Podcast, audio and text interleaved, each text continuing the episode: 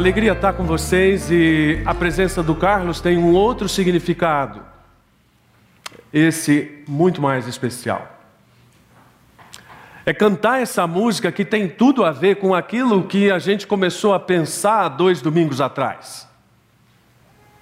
Sobre a nossa percepção do que Deus está fazendo e de como a Bíblia, através da boca de Isaías, chamou a atenção do povo de Israel e hoje chama a nossa atenção para dizer: vocês percebem o que eu estou fazendo? E naquele domingo nós gastamos bastante tempo dizendo que nós vivemos num tempo onde as pessoas dizem que não estão vendo o que Deus está fazendo. De formas que daqui até o final do ano. Eu disse lá no encontro de carnaval: pode ser que vocês fiquem até mesmo com raiva de mim.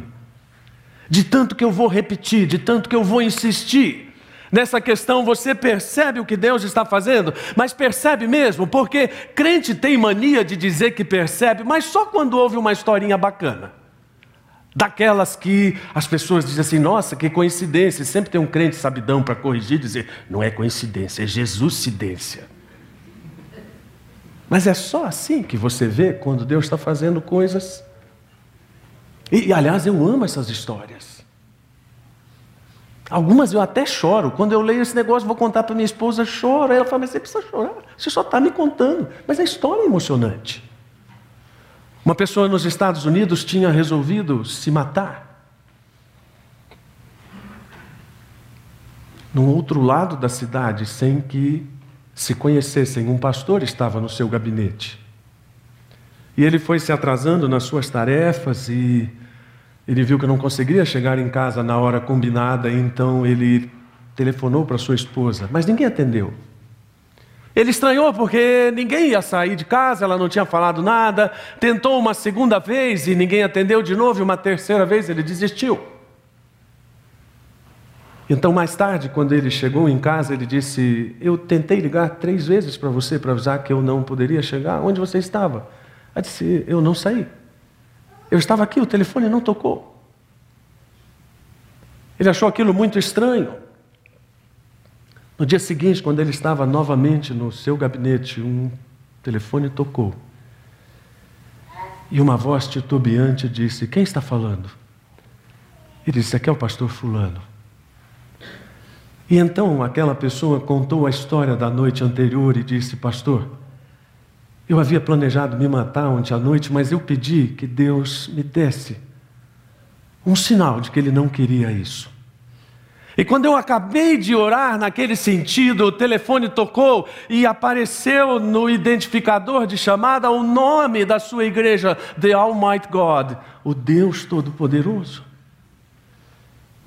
Ela falou: meu coração se encheu de medo e eu nem tive coragem de atender. E o telefone tocou de novo e apareceu de novo ali o Deus Todo-Poderoso, e três vezes o Deus Todo-Poderoso.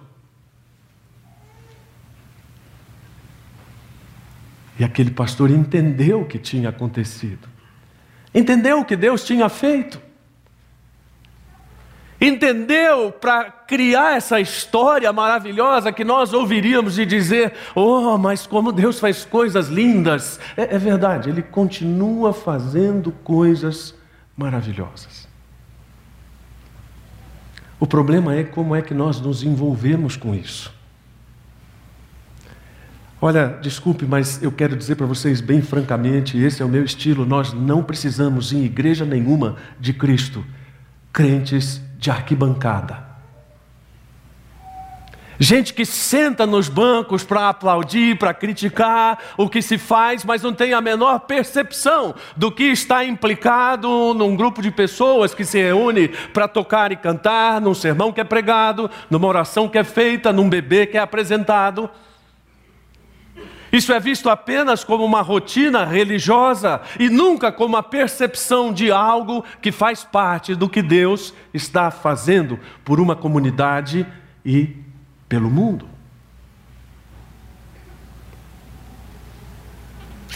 Não é possível perceber o que Deus está fazendo e não se envolver. Mas sabem, nesta manhã, Paulo Moreira usou há dois domingos atrás, uma palavra muito própria como metáfora, isto é, um monumento. Este sermão é um monumento. Desta primeira fase do meu ministério, sobre a temática da minha pregação, sobre a centralidade de Cristo.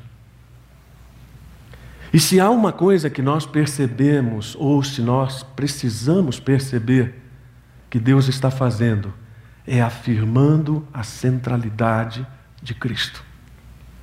E lá no livro de Hebreus, no capítulo 1, no versículo de 1 a 4, a Bíblia nos diz: por muito tempo Deus falou várias vezes e de diversas maneiras.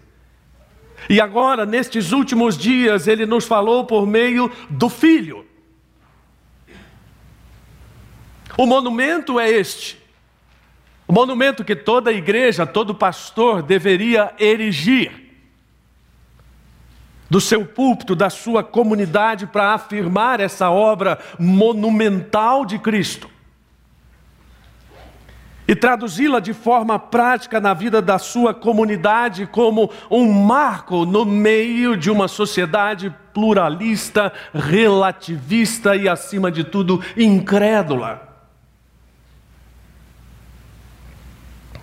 Mas o problema disso é como chegar aos métodos práticos. Essa é uma preocupação, gente, do meu ensino, da minha pregação, do meu aconselhamento, especialmente do aconselhamento. Quando uma pessoa se assenta diante do seu pastor ou de qualquer outro pastor para buscar um aconselhamento bíblico, ele não espera ou ela não espera ser atingida por uma saraivada de versículos. Algum tempo atrás, conversando com um amigo, ele disse: Olha, estava com um problema, resolvi procurar o meu pastor, sentei lá com ele, antes que eu pudesse falar qualquer coisa, ele disparou uma porção de versículos. Orou comigo e eu fui embora pensando: o que, que eu faço com isso? Essa é sempre a minha preocupação. Especialmente porque, como eu disse, nós estamos no meio de pessoas, e quando eu digo no meio de pessoas, não é só pessoas não crentes.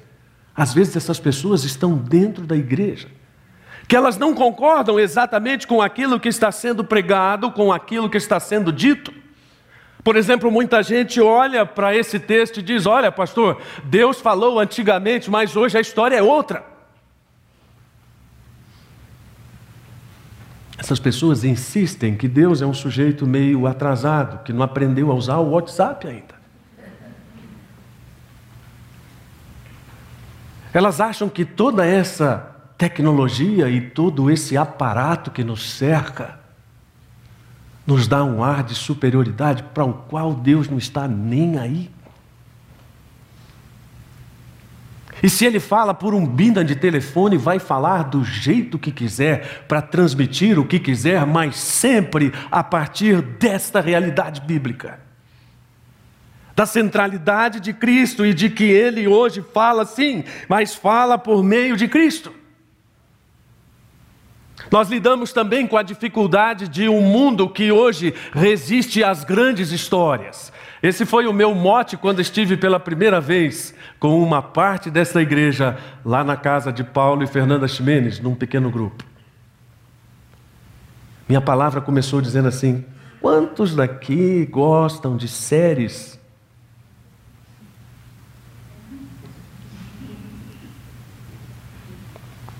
Quase todo mundo depois com a mão levantada, eu também. Eu e minha esposa gostamos muito de séries do Netflix, de onde você puder pegar isso, né? Eu brinco que a minha esposa é serious killer. Não é serial killer, serious killer. A gente assiste um episódio e ela diz, ah, mais um, assiste mais um, né? A gente assiste dois, ah, já, agora eu quero saber o que vai acontecer no terceiro, né?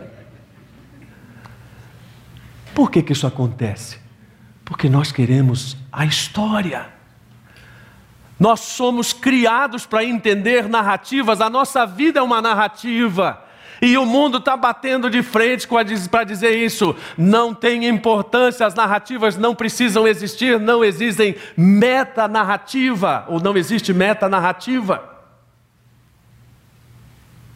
E dois filósofos do nosso tempo têm caminhado na frente disso, Lyotard, Derrida, para dizer isso aí é uma grande bobagem. E claro que o alvo é a mensagem bíblica, porque a mensagem bíblica é uma grande narrativa. E se você não entende a meta narrativa que está na Bíblia, você não entende o que Deus está fazendo. Uma das coisas que eu gosto de fazer com novos crentes, com aulas de EBD, enfim, toda oportunidade que eu tenho para ensinar, é perguntar às pessoas que estão aprendendo a Bíblia se elas conseguem resumir a Bíblia em dois minutos. Com líderes, eu sou um pouquinho mais tolerante cinco minutos. Se você não consegue explicar a Bíblia em dois minutos ou em cinco minutos, você não entendeu nada. E C.S. Lewis diz que se você não consegue entender uma, aliás, se você não consegue explicar uma coisa com simplicidade, é porque você não entendeu. E quando eu vejo um crente olhando para a Bíblia e contando aquela história toda ensaboada, com palavras difíceis, eu digo, esse cara não entendeu nada. E aí ele vai falar lá da briga entre o, o, filho de não sei quem, da história, aquilo. Por mais que haja relação, aquilo não representa o sentido dessa narrativa, cuja centralidade é o Senhor Jesus. Além do que, muita gente também vem com aquela conversa mole para bovino repousar de que hoje em dia as, as espiritualidades são outras. Pastor, há tantas outras propostas de espiritualidade, menos exclusivistas, menos contundentes, mais palatáveis ao. Ah, meus irmãos. Não há espiritualidade se não for essa de Hebreus. Pastor Ricardo Barbosa, pastor presbiteriano em Brasília, pode ser que alguns o conheçam, diz: o mundo pós-moderno produziu uma cultura mais subjetiva e aberta ao espiritual. Contudo, esta abertura não significa maior profundidade ou maior interesse na obra redentora de Cristo.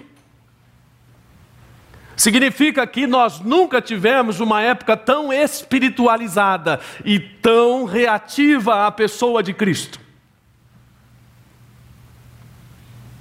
Um amigo meu, pastor, disse que foi convidado a fazer uma breve preleção numa festa de Natal de uma empresa. E ele falou aquelas palavras bonitas para um público não crente.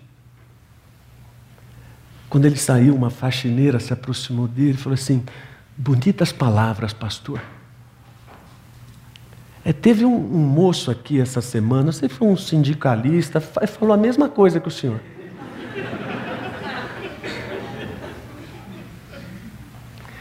E saiu arrasado. Ele foi para casa, fez uma autocrítica e disse: jamais eu posso me apresentar diante de pessoas para levar a palavra de Deus e não mencionar a pessoa de Cristo. E sabe a experiência daquele meu amigo serviu para mim também. Toda vez que eu vou agora, velório, ah, essas coisas que pastor tem que ir por ofício, eu vou com isso em mente. Não importa a piada que eu vá contar, não importa a situação que eu vá usar para ilustrar, eu tenho que chegar na pessoa de Cristo. Eu tenho que fazer as pessoas entender, claro, não eu, mas o Espírito Santo, fazer as pessoas entenderem que aquilo que Deus está fazendo hoje, está fazendo por meio de Cristo. E se você acha que vai viver sua vida espiritual sem essa realidade ou sem Bíblia, você está muito enganado. Problemas de família começam a ser resolvidos com essa compreensão. Problemas de relacionamento começam a ser sanados com essa compreensão. Problemas de igreja, conflitos eclesiásticos começam a ser dimensionados segundo a vontade de Deus por essa compreensão. Por causa de uma coisa, Deus fala. E o início da carta de Hebreus, não pense você que eu sou uma sumidade em grego, porque não sou, mas o início da carta de Hebreus é alguma coisa na língua original habilmente arranjada para ser sonora, contundente e começar com tudo, como uma quinta sinfonia de Beethoven, dizendo: Deus fala. Se a gente fosse traduzir isso em música, traduziria tan tan tan tan.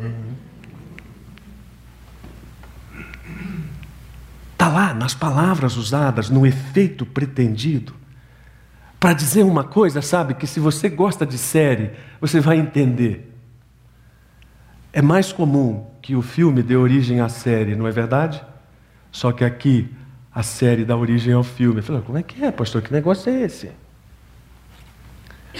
O que o autor de Hebreus está dizendo é que nos tempos antigos, Deus fez comunicações aos pais pelos profetas em diversas partes, como nós lemos lá.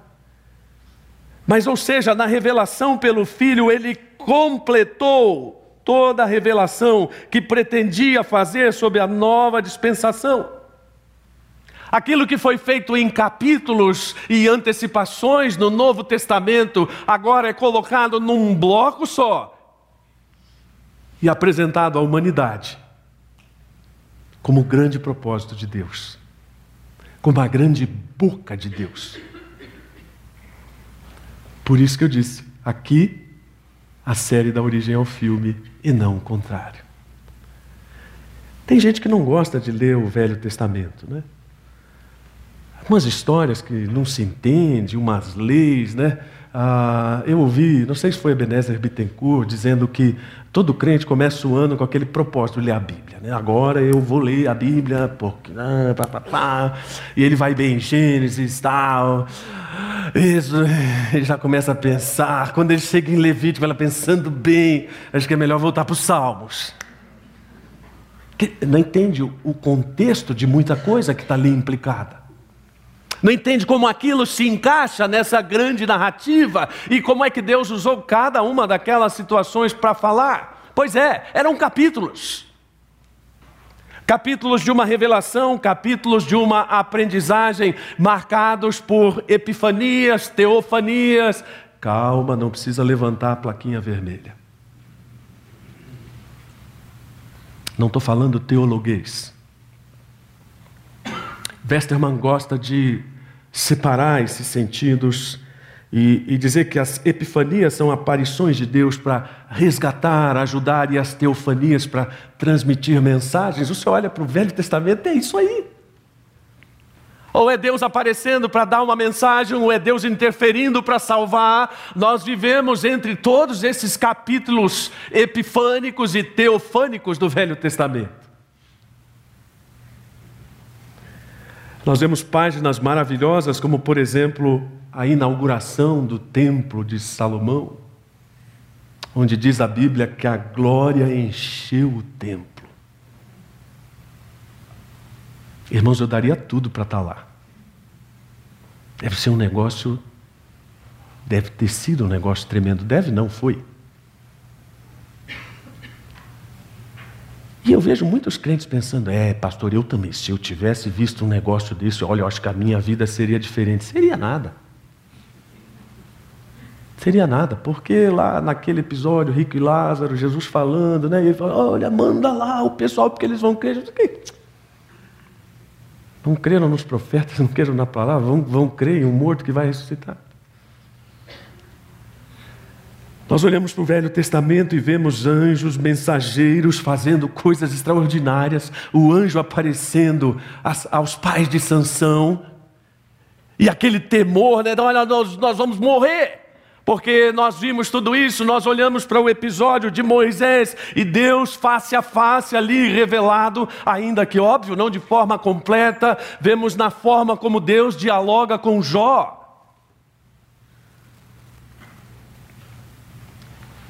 Mas nós dizemos, pastor, tudo isso é maravilhoso. Mas isso acabou. Não acabou. Isso, na verdade, melhorou. Isso foi aperfeiçoado. E a resposta para essa nossa pergunta de todos os domingos é: você percebe o que Deus está fazendo? Deus continua falando. Deus continua falando. Se isso fosse uma igreja pentecostal, o negócio já tinha explodido, né?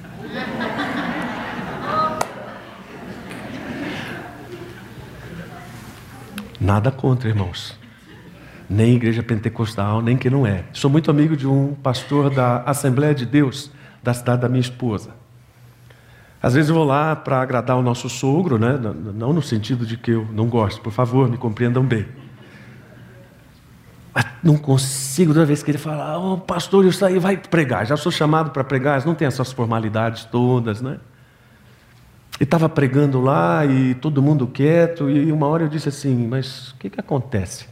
Vocês só falam alto quando é pastor pentecostal, pastor batista não? Aí comecei a ouvir um glória a Deus ali, um negócio aqui. Aí o negócio foi esquentando, né? Eu não estou dizendo isso para dizer que você deve gritar ou não gritar. Mas quando eu penso na profundidade e da coisa maravilhosa que é ouvir o que Deus está fazendo por meio de Jesus, eu tenho vontade de fazer alguma coisa que extravase. Pode ser tocar, pode ser gritar, uma das formas que eu tenho de extravasar, quando eu estou sozinho no carro, eu gosto de ouvir música bem alto. Música evangélica, música gospel. Mas bem alto mesmo. Eu ganhei um CD do Edu essa semana, do George Heder. Aí falei para ele, cara, estou viciado num baiãozinho que tem aqui. Já furou lá o CD. Excelente para acordar de manhã. Eu vim hoje para a reunião com aquilo a todo volume. Porque essas coisas me fazem lembrar que esse extravasar de Deus, na verdade, é o extravasar dele na minha própria vida. E que esse extravasar mostra que a minha sensibilidade àquilo que Deus está falando pode ser provada pela forma como eu estou prestando atenção naquilo que Ele está falando. Aí você pergunta, o que, que Ele está falando? Puxa, gente, Todo esse tempo sentado aí, você não entendeu ainda. Aquilo que ele está falando sobre o reino, sobre a sua ética, sobre os súditos do reino, sobre o futuro, sobre julgamento. Ah, ah, ah é isso que você está falando? O que, que você queria? Que todo dia de manhã você acorde e Deus fala: Bom dia, meu servo João, dormiu bem?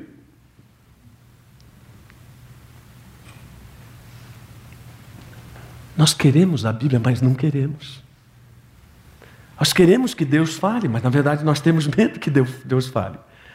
Eu tive na igreja que eu pastoreava um sujeito que todo final de sermão ele saía antes de eu terminar o sermão. Um dia fiquei invocado, fui lá perguntar para ele.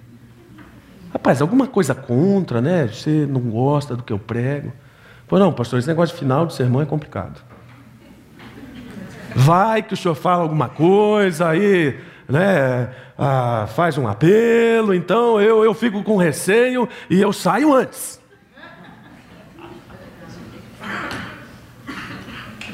Por favor, mantenham as portas fechadas até o. Na verdade, Deus continua reafirmando todas essas coisas e continua mostrando que a maior realidade da pessoa de Jesus é sua encarnação. Por isso que eu sou tão fascinado por todos aqueles temas que envolvem a ação presente do reino, ainda que as posições escatológicas sejam diversas sobre isso, mas eu não posso negar que Deus está agindo.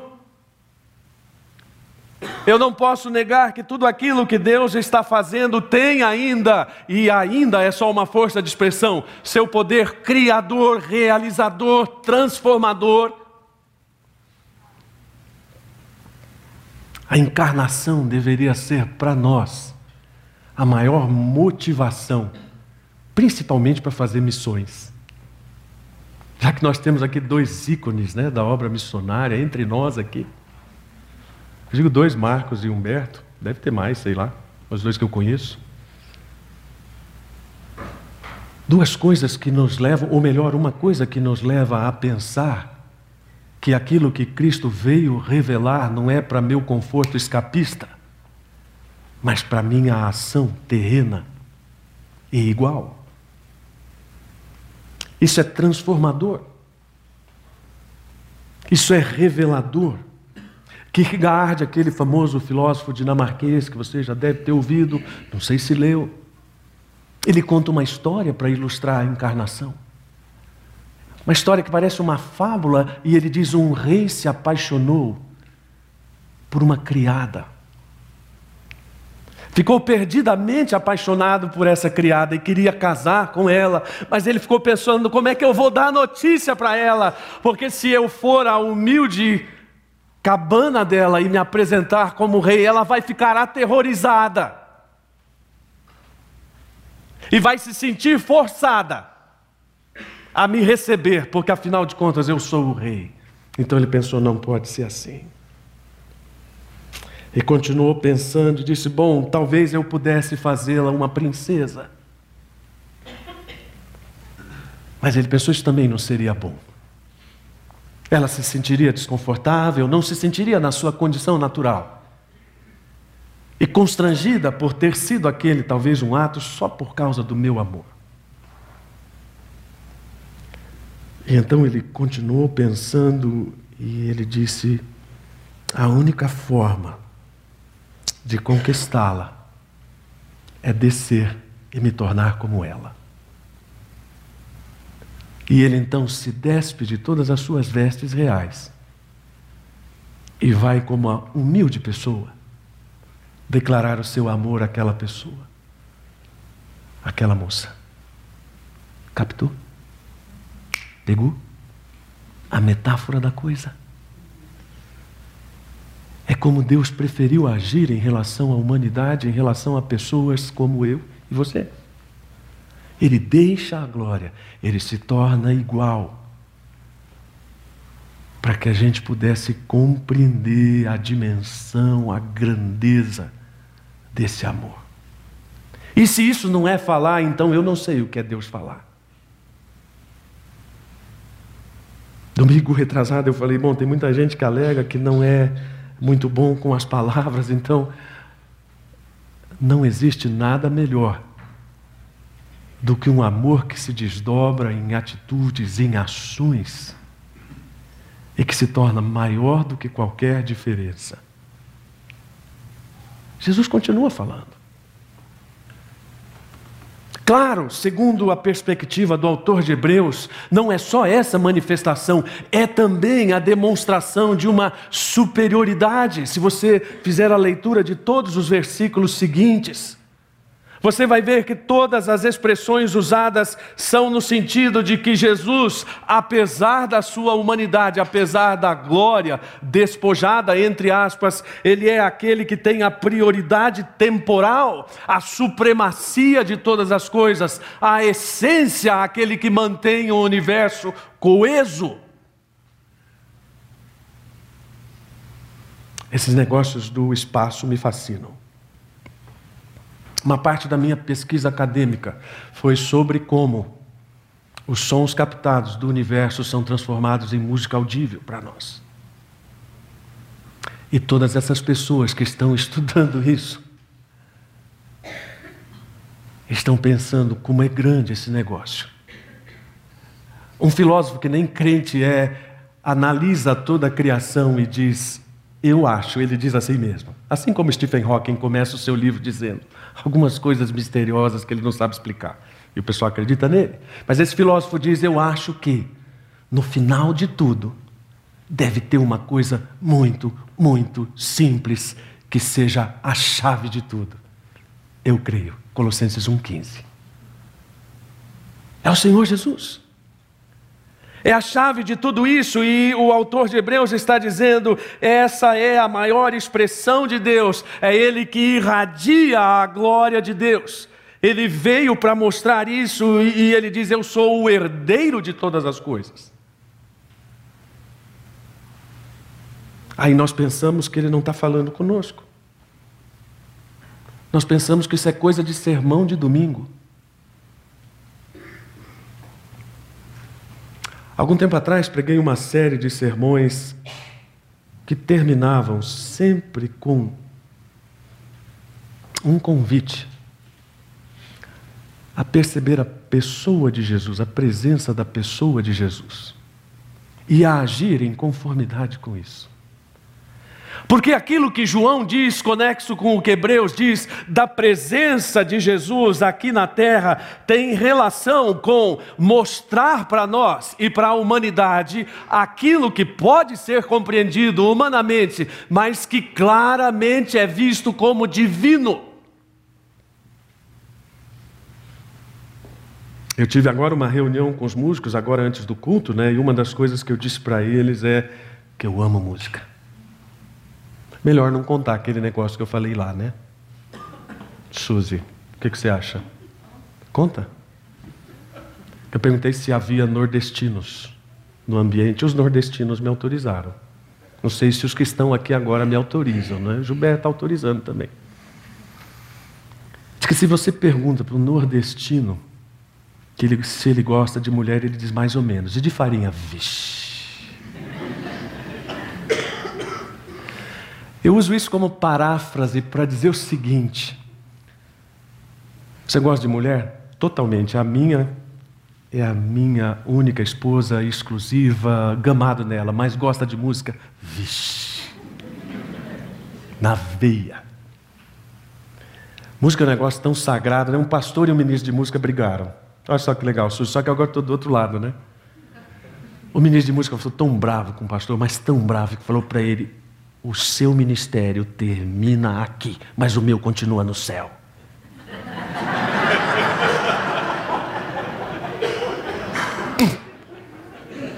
O pastor ficou sem resposta. Mas estou dizendo isso para quê?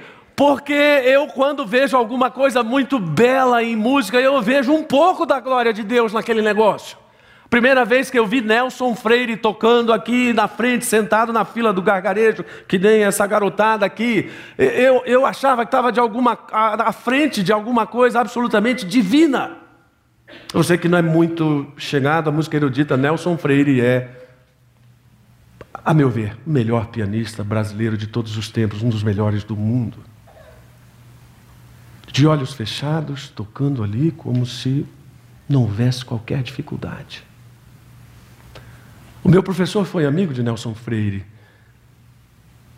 E ele dizia: Nelson Freire tem alguma coisa que não é humana. Antes dos concertos, ele senta-se numa poltrona, fica de olhos fechados uma hora, duas horas. Absolutamente imóvel. Estou dizendo isso para você entender que, se nessas pequenas manifestações, digo pequenas, em relação ao que Deus está fazendo, nós conseguimos entender o que é ser divino, então nós entendemos o que Cristo veio fazer à terra, ou na terra. Mostrar a divindade de uma forma compreensível. E nós não podemos jamais recusar isso, porque isso foi feito principalmente para purificação de pecados, mas isso é uma outra história que vai ser contada ou por mim, ou por André, pelo Felipe. Porque são outros capítulos daquilo que Deus continua fazendo. O que mais nós queremos ouvir? Não foi isso que você veio ouvir hoje? Vai sair frustrado? Estava contando para o pessoal que não é da CB Moema, viu? E não sei também, ó, se tiver alguém do Morumbi ouvindo, o Humberto está aqui, mas eu nem sei quem era. Estava fazendo o check-out lá no Almenate. E eu vi uma família sair. Eles estavam pondo a mala no carro e a mulher disse assim: Que fominha. E aí ela falou os nomes de umas igrejas que, por razões éticas, eu não vou reproduzir aqui. Aí eu fiquei pensando, caramba, o que, que eles vieram buscar aqui, cuja fome não foi satisfeita? Mas não foi na CB Moema, repito. O que mais você quer ouvir? Alguma coisa que fale bem ao seu coração, que dê conforto ao seu coração, então não tem nada melhor que isso. Mark Driscoll diz: Jesus não deve pertencer ao topo de sua lista de prioridades, como uma tarefa a ser cumprida, mas ele deve ser o centro de sua vida inteira. Conectado, olha essa palavra que a galera gosta tanto, conectado e reinando sobre todas as coisas. Isso não é um monumento para a sua vida como igreja, isso é um monumento para a sua vida pessoal. Para nós lembrarmos dessa grandeza e que, se não acreditarmos nela, nós não vamos ouvir nenhuma outra. Ou então vamos correr atrás de tudo aquilo que nós achamos que é Deus falando. Termino contando uma história real de um rapaz que estava numa crise tremenda, perdeu o emprego estava bravo com Deus. Pode ser que haja pessoas aqui bravas com Deus.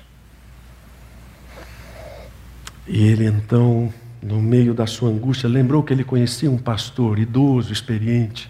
Ele pensou: vou lá conversar com aquele pastor. Ele chegou no gabinete do pastor e contou a história dele, contou a revolta dele, reclamou de Deus, brigou com Deus, com Raimundo e todo mundo. Então o pastor, que estava sentado um pouco mais distante, sussurrou algumas coisas e aquele rapaz disse: O quê? E o pastor repetiu então o que havia dito, e o jovem falou: O quê? E o pastor repetiu uma terceira vez. E o jovem chegou bem perto dele. Ele disse: Ah, agora entendi. Pastor disse: Viu? Às vezes é uma questão de chegar mais perto. Chegar mais perto da verdade, chegar mais perto de Jesus. Chegar mais perto da vontade de Deus. Colocar o ouvido junto dele e ouvir Deus falando. Ainda, agora, por meio de Cristo. Baixe a sua cabeça, abra os seus ouvidos e ore comigo. Deus, muito obrigado porque nós temos visto o que o Senhor tem feito. Ajuda-nos a termos essa percepção da tua maravilhosa ação nas nossas vidas. Ajuda-nos a lembrarmos que a maior expressão do teu amor foi o Cristo encarnado ainda é a maior mensagem de todos os tempos e sempre será. Deus enche os nossos corações com esta palavra. Se houver tristeza aqui, que a alegria seja colocada no lugar, em nome de Jesus. Se houver frustração e desilusão, que sejam corrigidas também, na pessoa de Jesus. Se houver desânimo, que seja transformado em nova força por causa de Jesus. E, ó Deus, marca neste dia a história da minha vida, a história desta igreja, com este monumento ao Senhor Jesus. A centralidade desta mensagem nesta comunidade. Eu oro em nome de Jesus. Amém.